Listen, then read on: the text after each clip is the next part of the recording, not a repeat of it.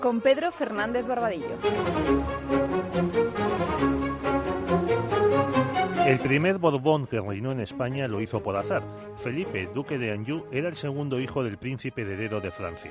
No se esperaba que ascendiese al trono francés, ni a ningún otro, pero Carlos II de España, que no tenía descendencia, le nombró su sucesor en su testamento. El nuevo soberano tenía 17 años y entró en España en loor de multitudes. En 1701 se trasladó a Barcelona para jurar las constituciones catalanas y dar nuevos privilegios. Pero las maquinaciones de su abuelo Luis XIV para repartirse el imperio español con otras potencias y el descontento de los Habsburgo provocaron la guerra de sucesión.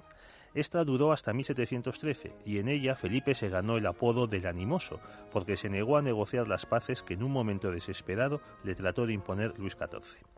En Utrecht a España se le despojó de sus posesiones europeas, de Gibraltar y de Menorca pero el nuevo monarca y la corte trataron de recuperar lo perdido. Además, la segunda esposa de Felipe, Isabel de Farnesio, quería obtener tronos en Italia para sus hijos. Así, en 1717, España desencadenó una nueva guerra europea que incluyó desembarcos en Cerdeña y Escocia. Durante los años siguientes, Madrid osciló entre varias alianzas, con la Francia borbónica, con la Gran Bretaña protestante y hasta con Austria, a pesar de sus virtudes, Felipe fue un hombre débil. En sus primeros años fue conducido por Luis XIV, su primera esposa, María Luisa Gabriela de Saboya, y la princesa de los Ursinos. Después se entregó a su segunda esposa, al cardenal Alberoni e incluso al castrato Farinelli. Además fue melancólico y cayó en depresiones después de las muertes de María Luisa y de su hijo Luis I.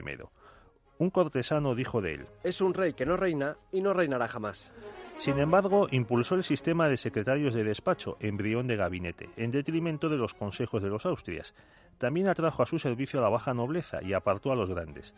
Confió el gobierno a técnicos como Patiño y Somo de Villa, conocido como el Marqués de la Ensenada. Con Felipe V se recuperaron la hacienda, el ejército y la armada, de tal modo que los españoles vencieron en 1741 a una gran expedición inglesa que trató de apoderarse de Cartagena de Indias. Ya dijo Alberoni que España, bien administrada, es un monstruo desconocido. En este reinado de 46 años se produjo un corto paréntesis en 1724, cuando Felipe abdicó en su primogénito Luis. Este monarca destacó por su actividad constructora. El Alcázar Real de Madrid ardió en 1734 y Felipe empezó en 1738 la construcción de un nuevo edificio, que es el mayor palacio real de Europa, más de 3.400 habitaciones. También construyó el Palacio de la Granja de San Ildefonso, que se convirtió en su residencia de verano, y amplió el real sitio de Aranjuez que había levantado Felipe II. Entre las novedades francesas que trae Felipe V está un asunto dinástico que tendrá pésimas consecuencias en el siglo XIX. En 1713, el monarca y las Cortes de Castilla aprobaron un autoacordado que derogó las partidas e introdujo una ley semisálica. Las infantas quedaban excluidas de la sucesión, aunque transmitían derechos a sus hijos varones.